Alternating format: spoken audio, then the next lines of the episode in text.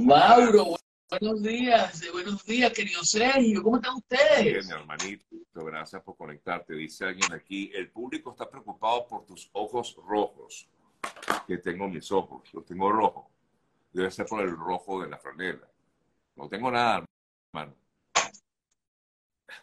No sé. Bueno, es que la gente cree que no, cuidado. somos de hierro. ¿Ah? Lo que pasa es que se te ven los ojos rojos por los lentes. Debe ser, pero no, no, no. A mí se me ven los ojos rojos porque son las 5 y 30 AM. Es verdad, hermanito. Usted, Querido, hace, usted hace un sacrificio bastante, déjame que estoy aquí como mal ubicado. Usted hace un sacrificio que le agradezco, de verdad, muchísimo. Cinco y media de la mañana en Los Ángeles, eh, California. ¿Ah? ¿Ah? No es fácil, no es fácil. Te rinde el día, por lo menos, ¿ah? No, absolutamente. Me rinde el día. Todos los días me rinde.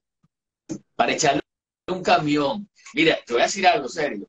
Hoy vamos a estar estrenando el primer teaser de una película que va a ser eh, estrenada para que ustedes puedan streamear la película dirigida entre, son dos directores, uno de ellos es Carlos Fung, creador, escritor del concepto, una película que le va a mostrar al mundo el dolor de la inmigración venezolana. Es una película muy importante, queridos 6 millones de venezolanos que viven fuera del país, desde China, Dubái, Alaska, maracuchos en Alaska, hasta Chile, Perú, Ecuador, eh, Estados Unidos, eh, hasta Puerto Rico tenemos venezolanos. Una película muy importante porque muestra esa esencia del venezolano.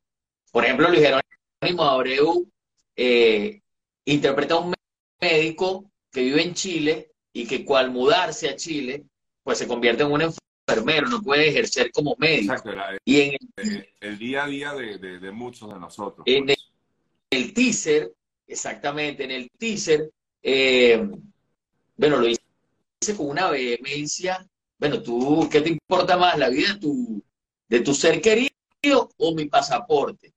Entonces, esta película va a ser muy importante. Vamos a estar estrenando el teaser y ustedes van a ver y participar en varias actividades que van a llevar ese nombre, Relatos del Exilio. Y aquí con Sergio vamos a estar, eh, bueno, conversando mientras vayamos recibiendo información acerca de la película, más trailers, más eh, imágenes acerca del rodaje, etcétera. ¿Quiénes participan? Franklin Virgüe, entre otros, ¿no? Hay muchos actores allí. De hecho, actores venezolanos muy buenos, cuyos nombres no voy a recordar por la hora, pero Franklin Virgüe, la hermosísima Gabriela Vergara, la hermosísima Norquis Batista, el simpático y galán Luis Gerardo, Luis Jerónimo Abreu, entre otros, ya lleno de estrellas venezolanas. Eh, ¿Cuándo, cuando, aquí te preguntan, ¿cuándo la estrenan en todo caso? La estrenan en octubre, entre el primero y el 15 de octubre van a estar haciendo el estreno, pero a partir de hoy vamos a estar recibiendo más imágenes e información acerca de esta película, cómo fue el rodaje, cómo es la historia de cada uno. Recuérdame el nombre. El nombre se llama, no, no se les va a olvidar, desde aquí hasta octubre, Relatos del Exilio. Ok, ok. Entonces, sí, interesante, Sergio, porque, bueno, fíjate todo lo que ha ocurrido la semana pasada o antepasada, estaban acosando a los venezolanos que viven en Chile, comparándolos con, bueno, unos asesinos que los tienen todos los países, que acabaron con la vida de otro policía de, Chile. Entonces la gente cuando escucha el acento venezolano, que hay 500 mil venezolanos viviendo en Chile, que no es un país como Venezuela, es un país bastante más pequeño, aunque muy próspero y de gente muy maravillosa y amable y querida, a quienes les agradecemos por recibir a nuestros 500 mil venezolanos que tienen allá, pero cuando ocurren cosas malas, no pasa como en Estados Unidos, porque en Estados Unidos, un americano de cualquier edad por ejemplo, entra a un colegio, una universidad y dispara, y el resto de las personas que viven en Estados Unidos, cuando ven a un americano, no dicen, este también viene a asesinar, este también irá a disparar, sino que la gente entiende, hay un grupo de asesinos dentro de esta comunidad de gente maravillosa, americana. ¿Ves?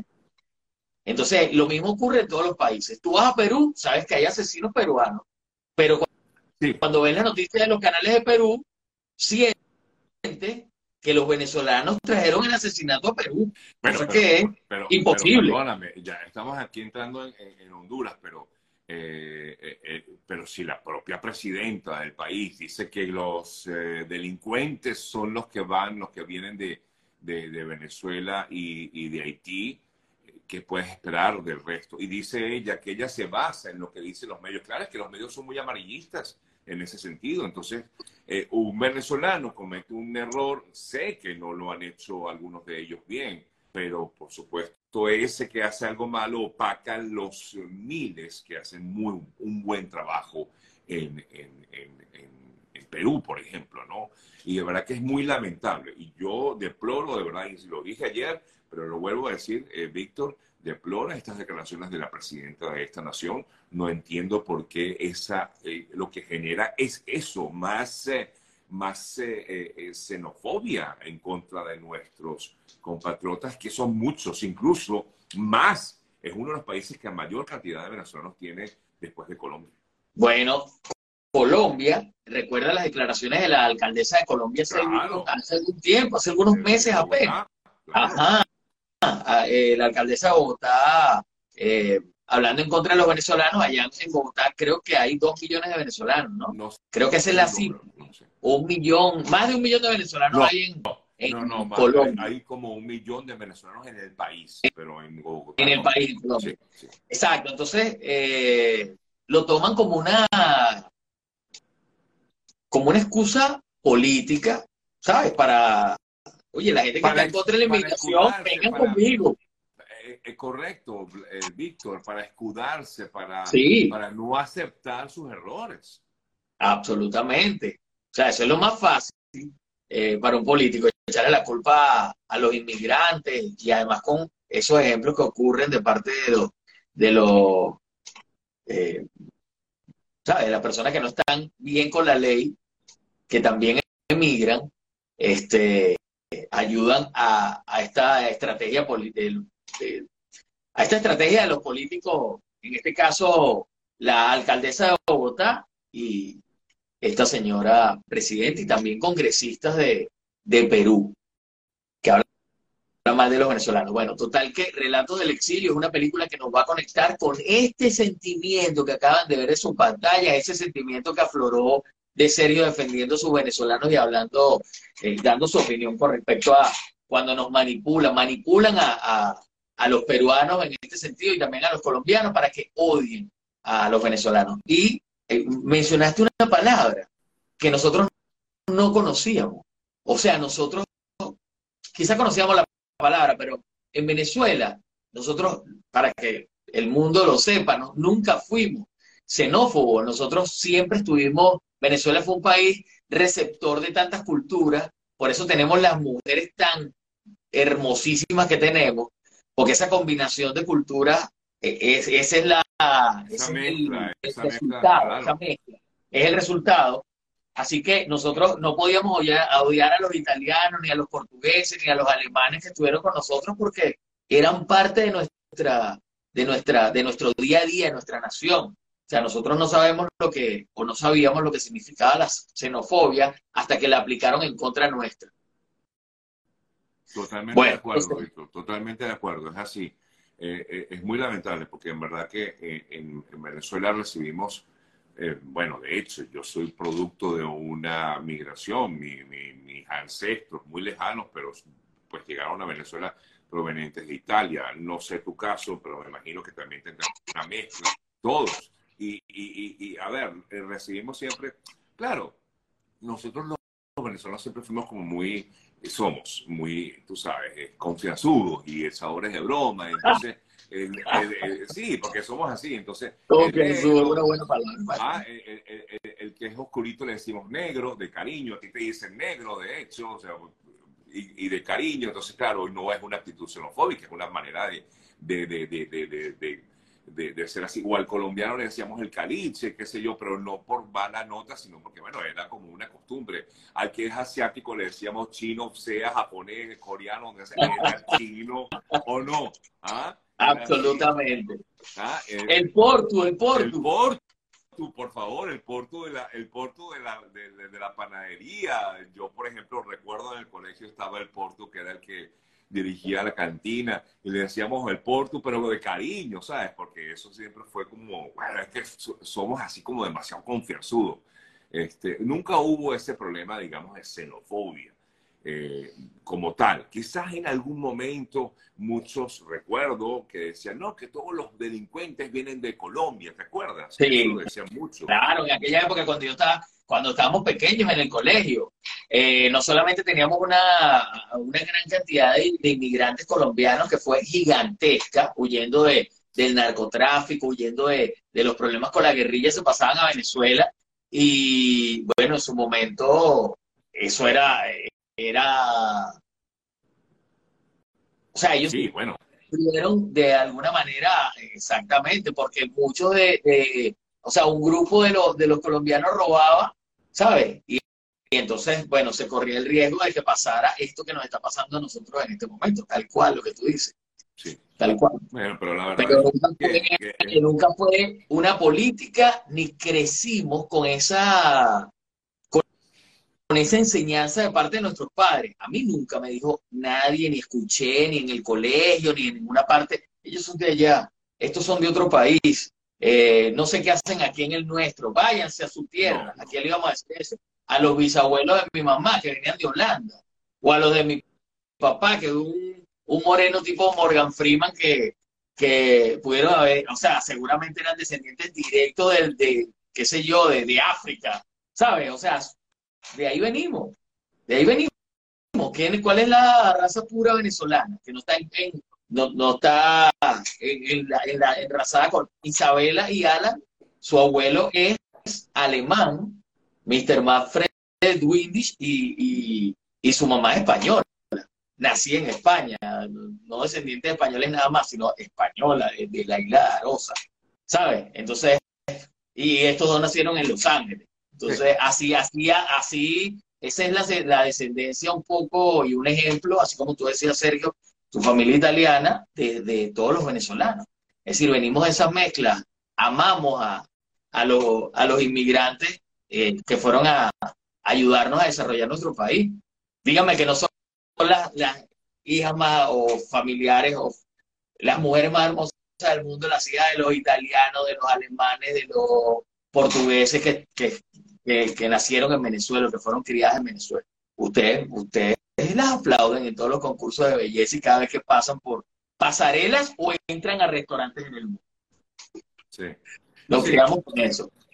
Bueno, relatos del exilio. Bueno, pero, si fíjate tú, eh, da mucho de qué hablar. Este, esta, eh, bueno, estamos hablando de una película y terminamos hablando de este tema que digamos, eh, el día a día prácticamente de, de, mi trabajo, porque, bueno, forma parte de las noticias que pasan en el día a día, en, sobre todo en Latinoamérica. Pero qué interesante el que se pueda plasmar, no sé de qué manera se va a plasmar todo este relato, pero muchos migrantes, bueno, todos tenemos una, una, una historia que contar.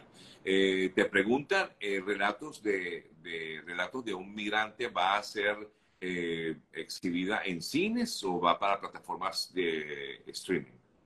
El nombre de la película es Relatos del Exilio. Perdón, del exilio. Va a ser va a ser, eh, sí, va a ser eh, eh, estrenada en streaming, en su propia plataforma. No va a ser una película de Netflix, sino en su propia plataforma. Allí vamos a, recibir la información de parte de los productores, del director Carlos Fund, de su equipo, acerca en octubre, cuándo va a ser la, o sea, cuál va a ser la, la, la plataforma en la que se va a estrenar, pero sí va a ser entre el primero y el 15 de octubre o, primero y 20 de octubre el estreno de esta, de esta película que va a mostrar el dolor de, la, de los venezolanos que han, han tenido que salir de su tierra, cómo los han recibido o cómo eh, participando, siendo parte de compañías de delivery en Colombia, en el caso de uno, uno de los casos que está allí, eh, sigue luchando por sus sueños, como sabemos que hay miles de personas haciendo delivery,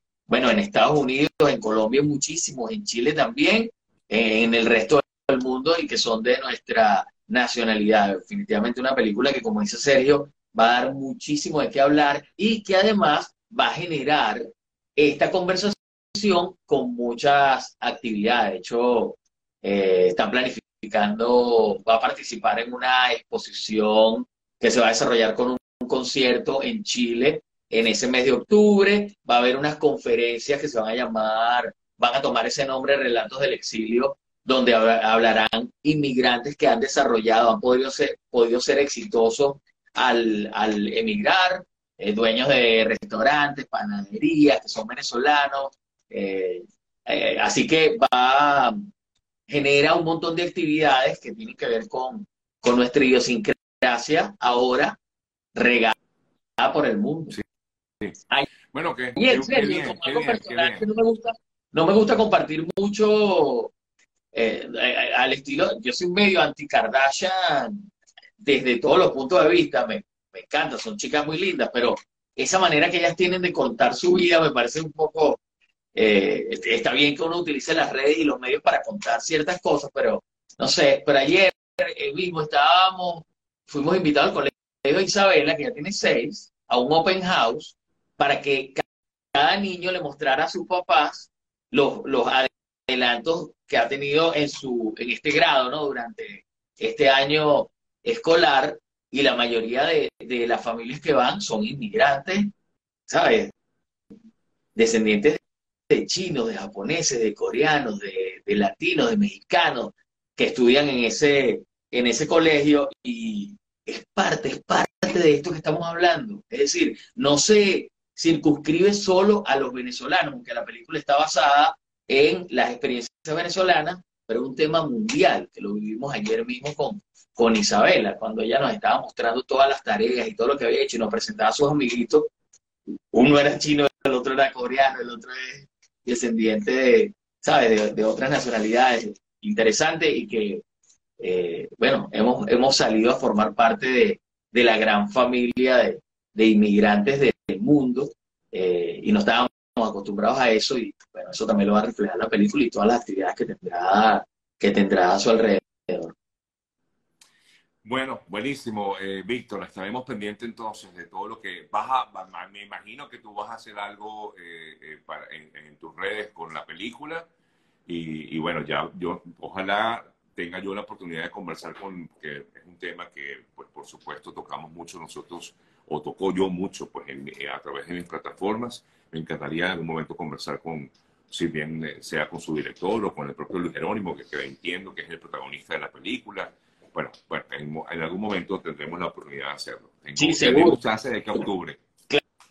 Claro, podemos hacer como en el caso de Steve, que, con quien conversamos la semana pasada, una de nuestras estrellas que está en la cabeza de Joaquín Murrieta en Prime, ¿sabes? Que nos está representando. Podríamos sacar al aire igualmente una semana, podemos hablar con Franklin acerca de su papel y, y además ellos nos van a contar, yo no, no he visto la película, ah. está en edición todavía, están terminando de editarla, ya está casi lista, pero según me cuentan, pero no, no la he visto, pero sería, así como tú dices, interesante que Luis Jerónimo nos hable acerca de ese médico que vive en Chile y que representa esa gran cantidad de, México, de médicos que viven en ese país, o Gabriela Vergara nos hable de su personaje, sería bien interesante. Sí. Eh, Víctor, para cerrar el tema de la película, eh, tú hablabas de una plataforma propia, ¿es una plataforma eh, nueva o, es que lo van a sacar a través de una página web? Sí, eh, va a tener su, sí, va a ser así, a través de la página web, vende los tickets y, o sea, lo que quise decir es que no es, nosotros estamos acostumbrados a hablar de las plataformas grandes, ¿no? Gigantes, Netflix, Hulu, Peacock y el resto, ¿no? Paramount. Eh, o, de o de los cines. Pero esta película, o sea, hay otra forma de mostrar conciertos, películas que no es necesariamente forman parte de una plataforma como Disney Plus. Entonces me referiera a eso. Que sí, va a ser estrenada, eh, va a tener su página web, va a tener ya sus redes sociales y, y en octubre, pues sabremos cuál va a ser es la fecha en la que se va, se va a poder, como dicen los jóvenes, streamear. Streamear. Exactamente. Querido Sergio, Disney demanda al gobernador Ron DeSantis. ¿Qué te pareció eso? Ustedes saben que eh, Reedy Creek, eh, ese terreno, ese distrito de Florida, que ha sido gobernado por Disney desde 1967. ¿Por qué se logró que a Disney le dieran esta, esta, hicieran esa excepción con esta compañía que es uno de los mayores empleadores del estado de la Florida y su primer promotor en el mundo, su primer promotor turístico, real y verdadero, mucho más allá que los gobiernos. Bueno, para que ellos pudieran contar con electricidad, pudieran construir con, con tranquilidad como lo necesitaba el, esta empresa para poder crear las ciudades que ha, que ha construido durante todo este tiempo.